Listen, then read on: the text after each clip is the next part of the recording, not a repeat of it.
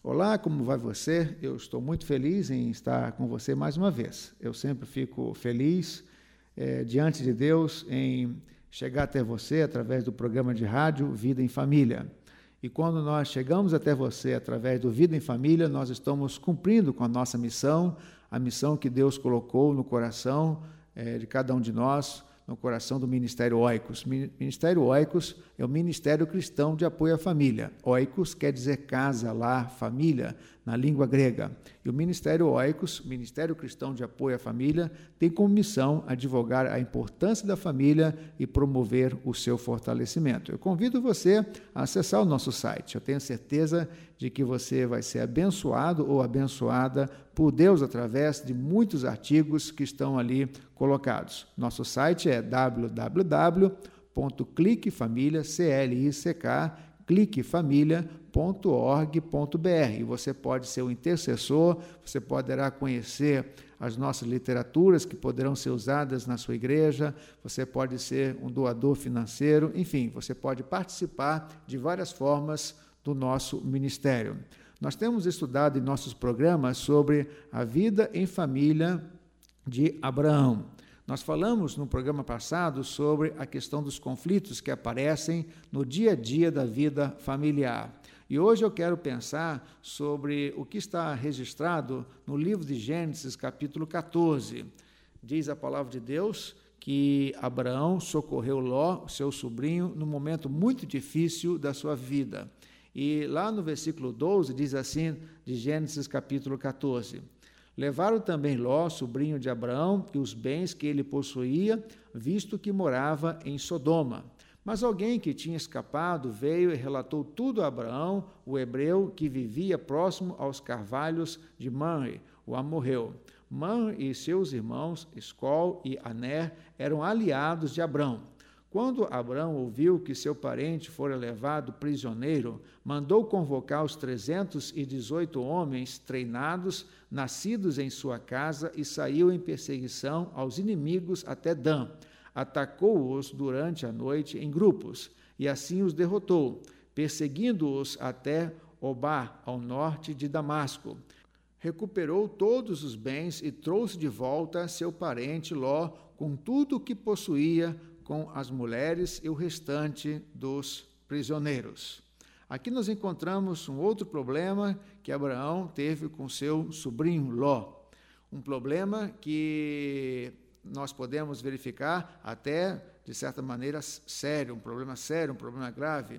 Diz a palavra de Deus que ele foi tomado como refém, ele foi conquistado, ele foi levado para uma terra distante.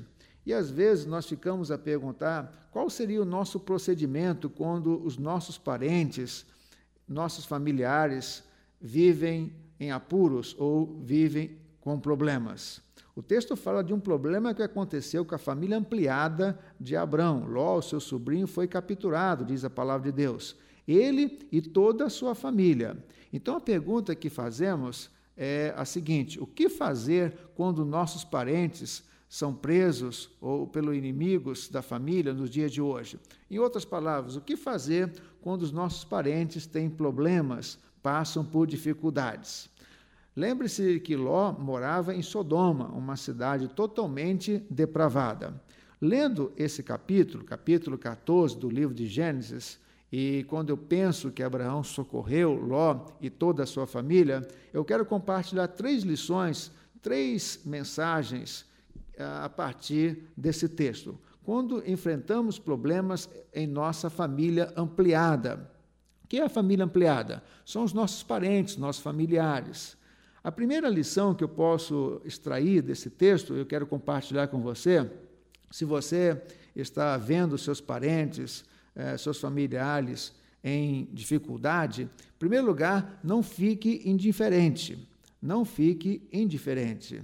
Abraão não ficou indiferente. Diz o versículo 14 o seguinte: Quando Abraão ouviu que o seu parente fora levado prisioneiro, mandou convocar os 318 homens treinados, nascidos em sua casa, e saiu em perseguição aos inimigos até Dan. Abraão não ficou indiferente em relação ao problema de Ló. Era sua família. Olha, com certeza, muitos dos nossos parentes, é, nossa família ampliada, está passando por dificuldades, nossos parentes estão passando por dificuldades. Talvez seja um problema financeiro, um problema de ordem espiritual. E o que esse texto nos informa é que nós não devemos ficar indiferentes. É o nosso parente, é a nossa família que está sendo envolvida. Então a pergunta que você pode fazer é a seguinte: em que eu posso ajudar? Se você está com problemas na sua família ampliada, faça essa pergunta a si mesmo: em que você pode ajudar. E com certeza Deus vai falar o seu coração e com certeza Deus vai dar instruções sobre o seu procedimento em relação ao problema, dificuldade que a sua família ampliada esteja vivendo.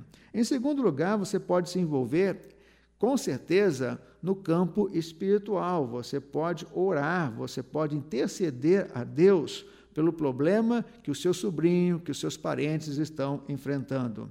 Nossos parentes podem se envolver com coisas que podem comprometer a vida espiritual, podem se envolver com coisas que não agradam a Deus. Sempre lembrando que Sodoma estava associado à imoralidade. Quantas vezes nossos parentes podem estar envolvidos com imoralidades? Então, a recomendação que você pode receber de Deus nessa hora, um envolvimento com certeza você pode ter nesse problema, nessa dificuldade, é orar, orar e orar. Pedir a Deus, pedir a misericórdia de Deus, pedir para que Deus ajude o seu parente que esteja passando por dificuldades.